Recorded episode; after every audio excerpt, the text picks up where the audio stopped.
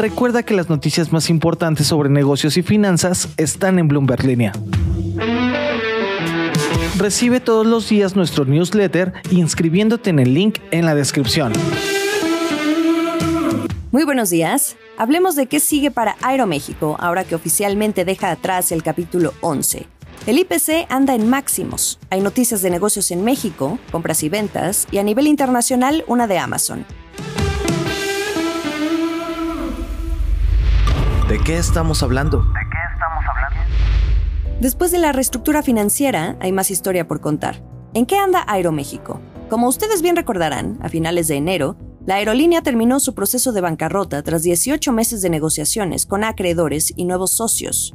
Fue un proceso voluntario al que se sometió la empresa en el momento más crítico de la pandemia, en 2020, para salvar su negocio y sus finanzas.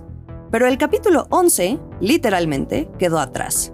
El jueves obtuvo la aprobación judicial final para salir de este apartado de la ley de quiebras de Estados Unidos, porque aún tenía que cumplir con ciertas condiciones. ¿Y qué sigue ahora? Dos palabras, inversión y expansión. La compañía está lista para invertir 5 mil millones de dólares durante los próximos cinco años para expandir su flota en medio de una competencia a nivel local que, debo decir, ha sabido ganar terreno en momentos de crisis.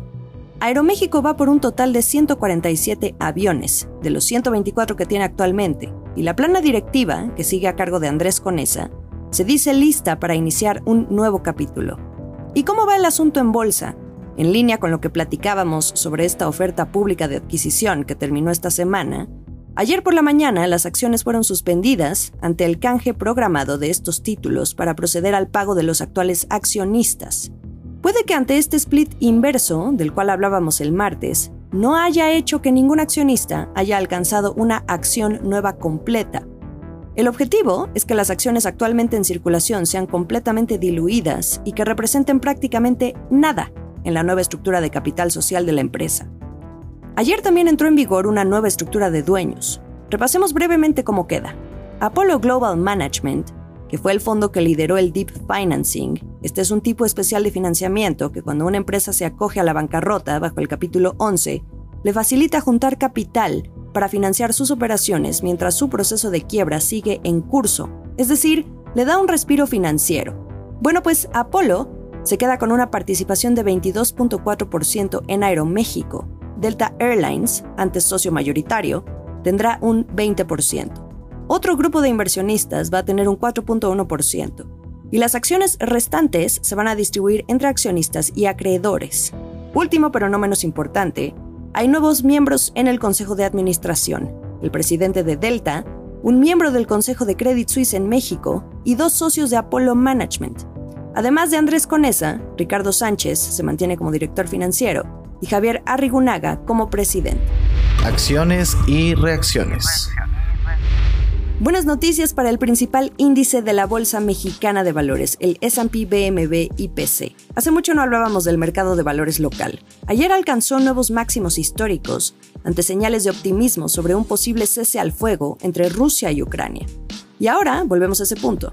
El IPC subió 1.78% y alcanzó las 54.365.51 unidades, esto le significa su tercer máximo en lo que va del año. Y además, puntos dobles, porque también marcó un máximo intradía, que lo llegó a ubicar en las 54.441.82 unidades.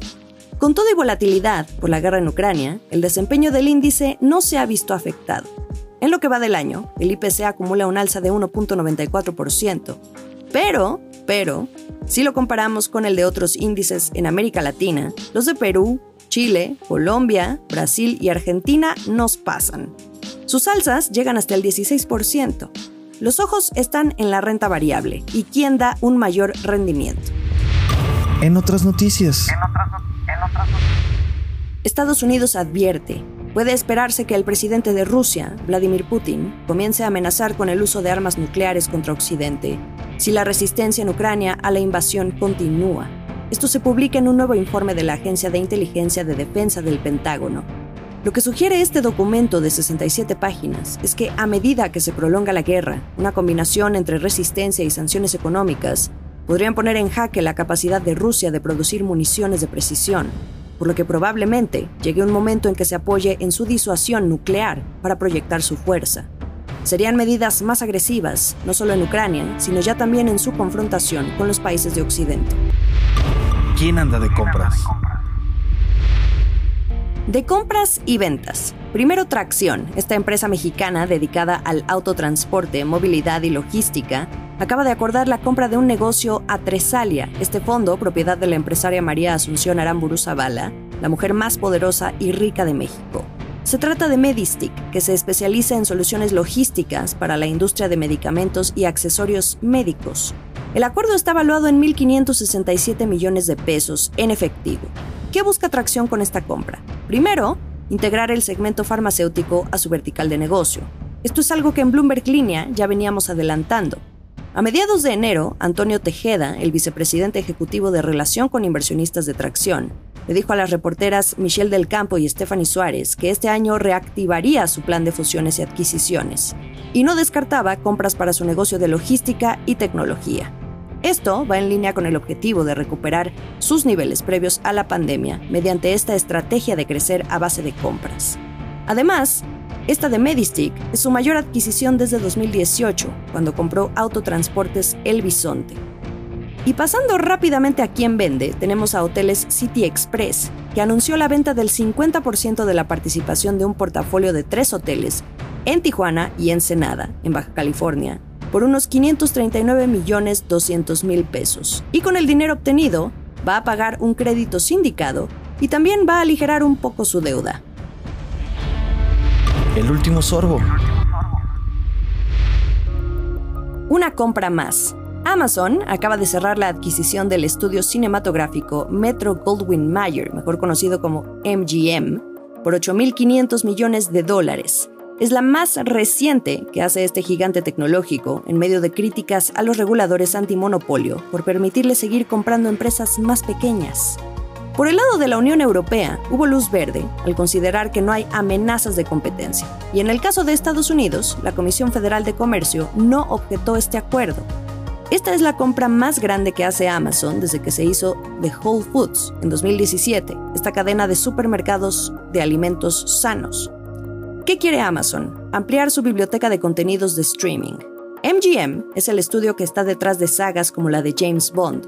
Y entonces Amazon va a tener acceso a un catálogo de más de 25.000 horas que ahora podrá mostrar a través de Prime Video y su servicio de televisión gratuita con publicidad. Un dato, solo en 2020 y 2021, los años de la pandemia, Amazon gastó felizmente 24 mil millones de dólares en video y música para fortalecer sus negocios de streaming, en esta industria, más vale no quedarse dormido. Llegamos al final de la semana. Fue para mí un gusto acompañarlos con la información económica y de negocios indispensable para que inicien su día bien informados. No dejen de leernos este fin de semana en bloomberglinea.com. La información no descansa. Nos escuchamos el lunes. Esta fue la estrategia del día, escrito y narrado por Jimena Tolama, producido por Arturo Luna y Daniel Hernández. Que tengas un día muy productivo.